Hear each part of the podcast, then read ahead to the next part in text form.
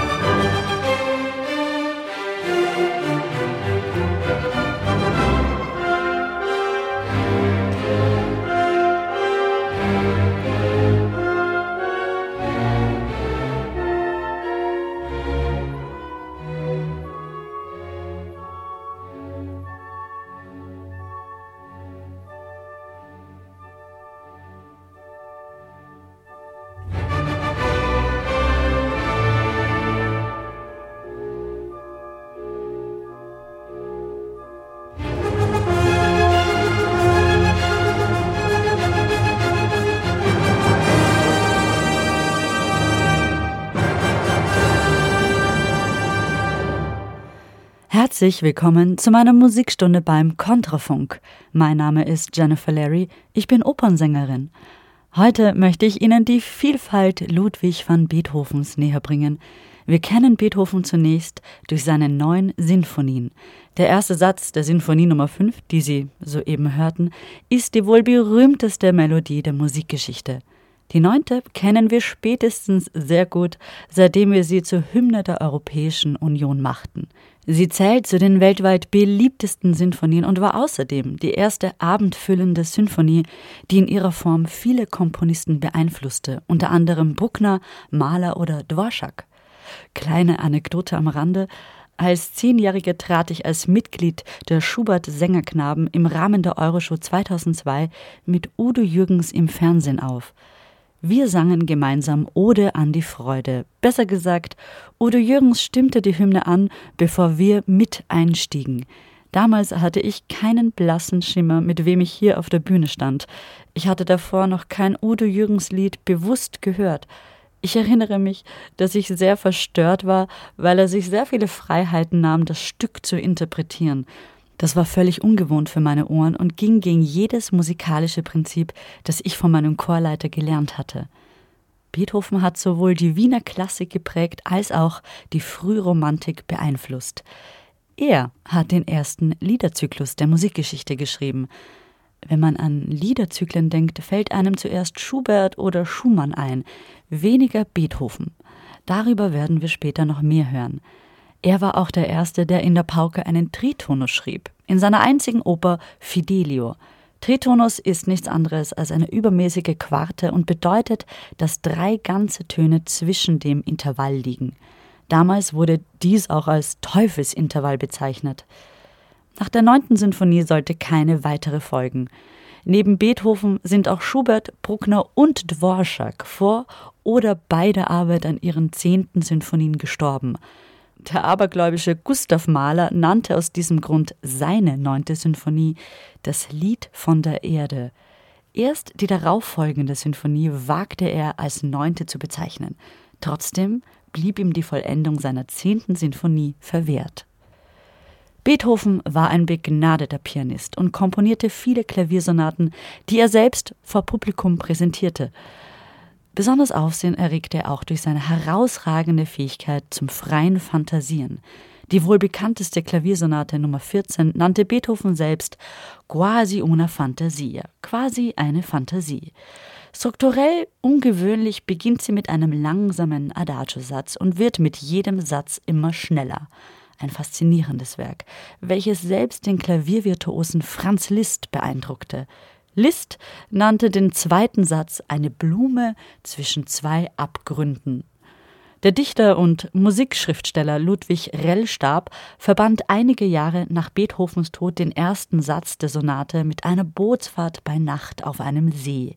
Es war Rellstab, der den Namen Mondscheinsonate prägte, unter dem die Sonate heute noch bekannt ist. In der Romantik wurde die Natur zunehmend emotionalisiert.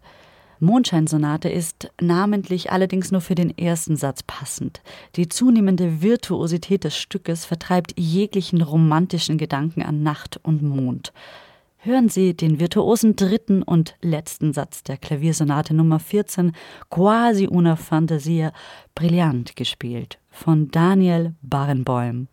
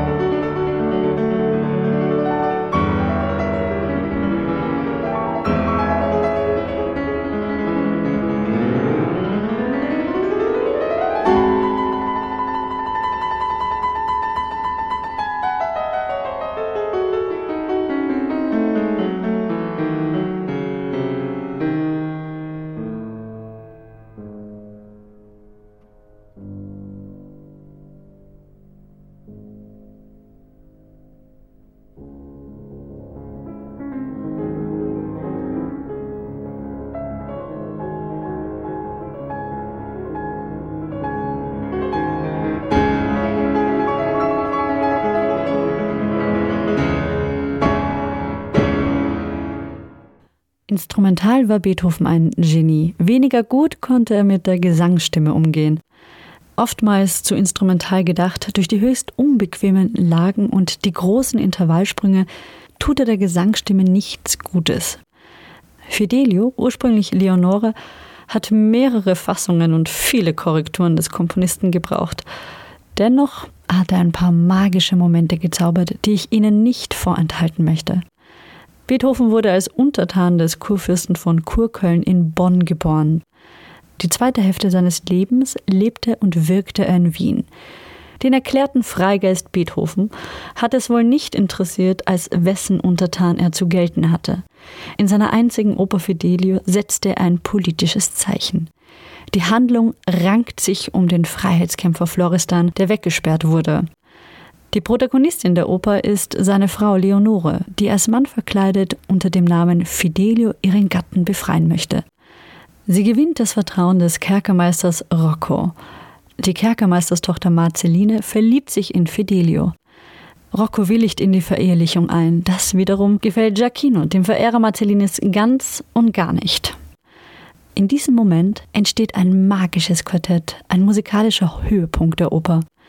In Form einer Fuge kommt nach und nach eine weitere Stimme dazu, die alle mit der gleichen Melodie beginnen. Marceline beginnt das Quartett Mir ist so wunderbar in ihrer glückseligen Blase.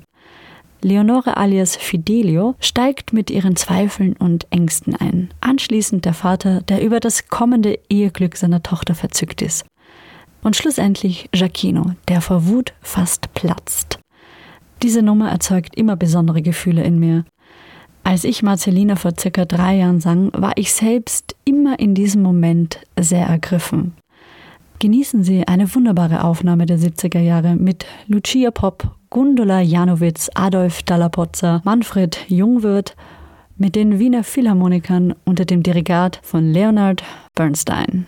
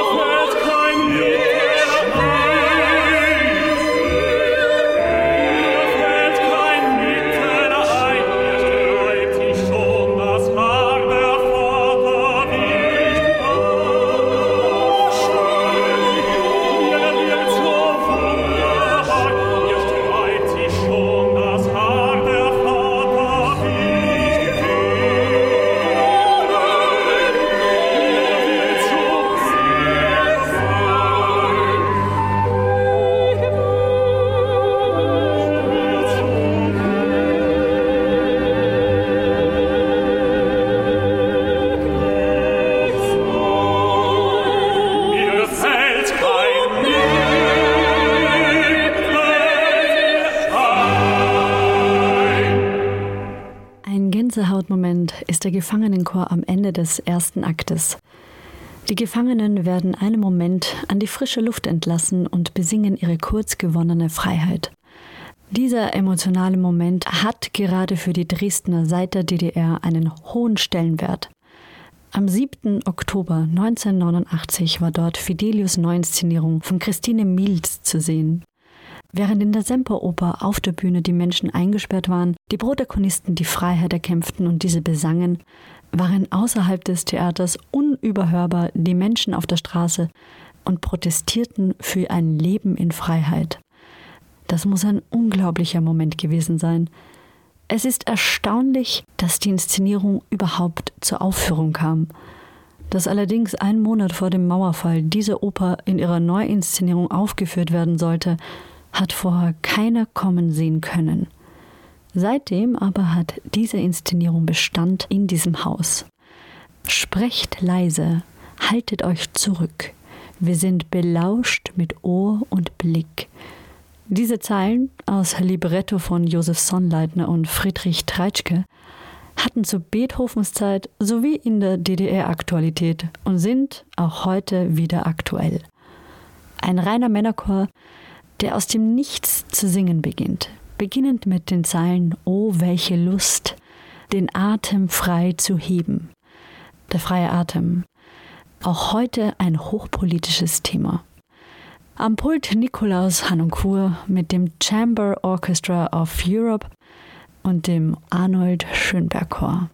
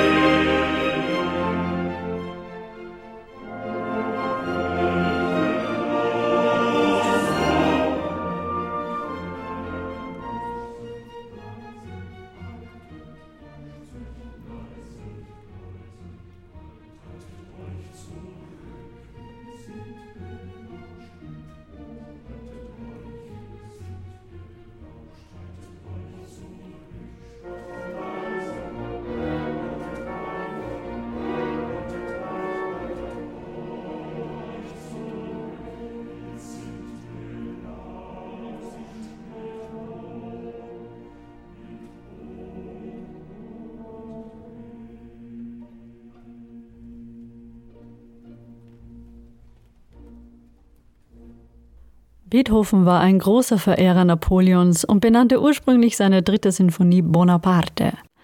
Ferdinand Ries schrieb 1838 in seinen Erinnerungen, dass Beethoven Napoleon in seiner Rolle als Konsul schätzte, aber als Napoleon sich selbst zum Kaiser krönte, brach er förmlich in Wut aus und schilderte, wie Beethoven die erste Seite der Bonaparte-Sinfonie zerriss und neu schrieb. Sie sollte von nun an Sinfonia Eroica heißen. Beethoven komponierte diese Sinfonie in S-Dur. Diese Tonart steht im Barock und in der Wiener Klassik für das Prächtige und Majestätische. Der dritte Satz der Eroica ist ein Scherzo.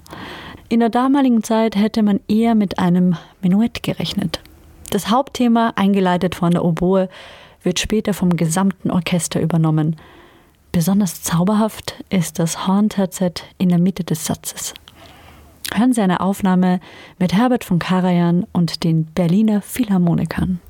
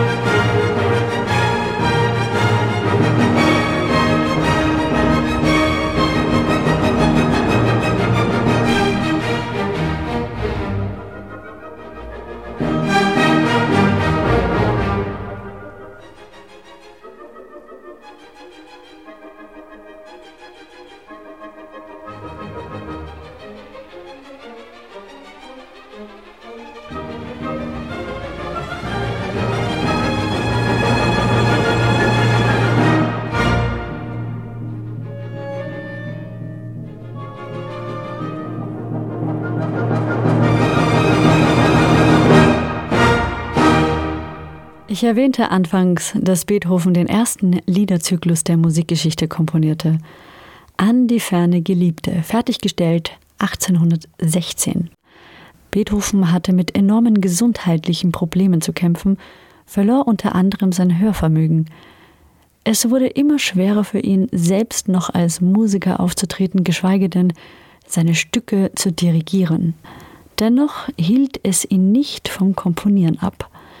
Die wunderbaren Gedichte schrieb der Österreicher Alois Scheiteles.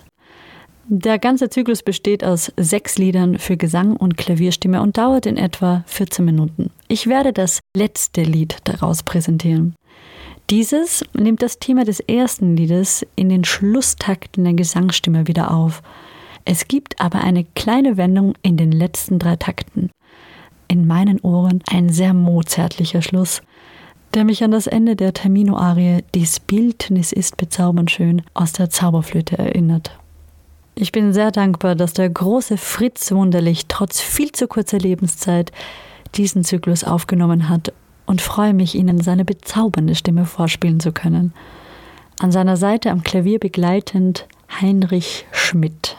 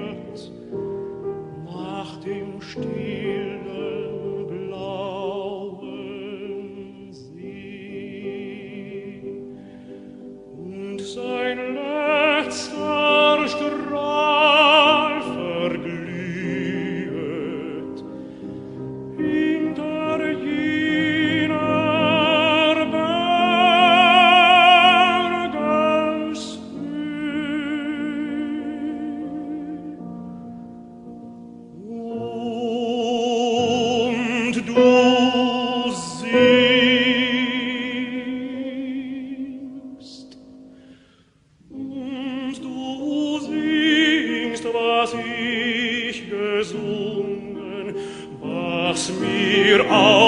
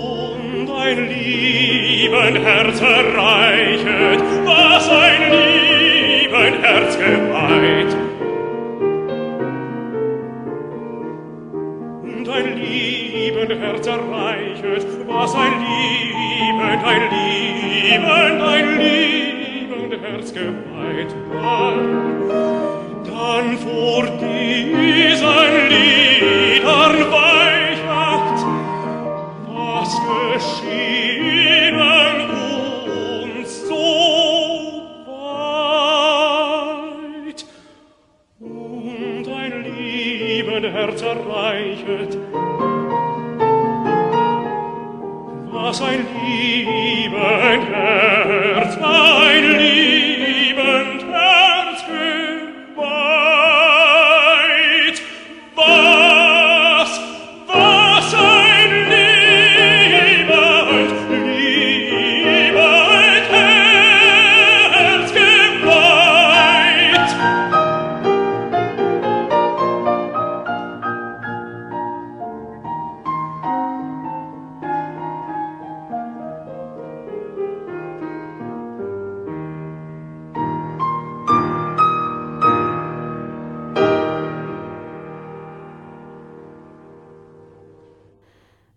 Beethovens symphonische Werke sind unendlich faszinierend, aber in meinen Augen liegt Beethovens größte Brillanz in seinen Klavierkonzerten. Da vereint er sein klaviertechnisches Vermögen mit dem symphonischen Orchester. Mein absolutes Lieblingsstück ist das Klavierkonzert Nummer 5. Wegen seines heroischen Klangs wieder mal in S-Dur hat es in England den Beinamen Emperor Concerto bekommen – und so kaiserlich fühlte sich an, beschwingte Melodien in drei Sätzen, facettenreich und wohlklingend komponiert, verursachen sofort Ohrwürmer. Das ganze Klavierkonzert dauert ca. 40 Minuten. Das sprengt leider den Rahmen dieser Sendung. Aber der dritte Satz ist noch möglich. Der Klaviervirtuose Maurizio Pollini, Karl Böhm am Pult und die Wiener Philharmoniker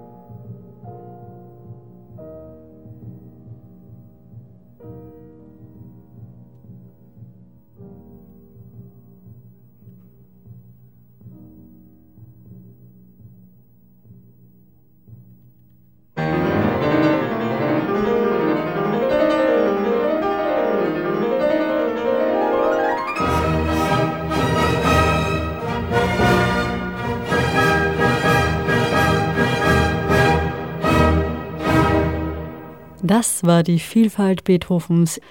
Mich beflügelt diese Musik immer wieder aufs Neue und ich hoffe, Sie können ebenso beschwingt in den Tag gehen. Mein Name ist Jennifer Larry. Ich bedanke mich herzlich fürs Zuhören.